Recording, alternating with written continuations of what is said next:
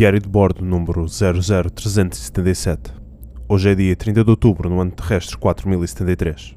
Depois de 3 horas a subirmos a face da montanha Dum Mons no satélite Titan, finalmente encontramos o lago que viemos investigar. Contudo, descobrimos que este corpo de água não parece ser natural. Todas as paredes parecem ter sido trabalhadas e ainda há estruturas à volta desta piscina. Não conseguimos descobrir a origem das estruturas nem o seu propósito, mas estavam bastante bem conservadas. Têm vários baixos relevos do que parece ser uma escrita que não conseguimos traduzir. Enviamos fotos no relatório. Na piscina a água parece mexer-se de uma forma estranha, como se tivesse uma corrente própria, mais semelhante à de um mar do que um lago. Nós gravámos esta corrente para enviarmos com este relatório.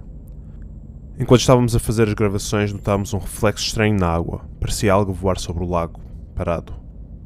O estranho era que, quando olhávamos para cima, não se via nada mas decidimos utilizar os nossos propulsores a jatos para tentar chegar até à estrutura que víamos. Quando chegámos não víamos mais nada do que uma base a flutuar com restos de paredes de pedra e de madeira. Ou algo que parecia madeira. Contudo estava tudo coberto por uma gosma negra que parecia estar a alimentar-se dos restos de parede que ainda haviam. Nós nunca encontramos algo deste género, por isso decidimos investigar mais. Nós tentámos apanhar uma amostra desta forma de vida, mas tudo o que lhe tocava lentamente era consumido.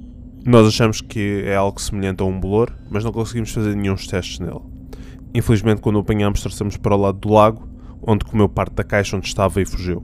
Temos medo que ele outrora tenha sido isolado na plataforma voadora e que agora o tenhamos exposto ao resto do planeta, pelo que pedimos a requisição de uma equipa de exterminação o mais rapidamente possível. É tudo por agora. Aguardamos as próximas ordens.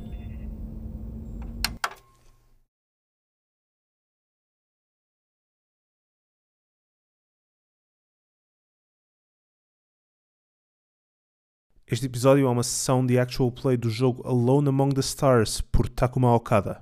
Podem encontrar o jogo em noroadhome.itch.io.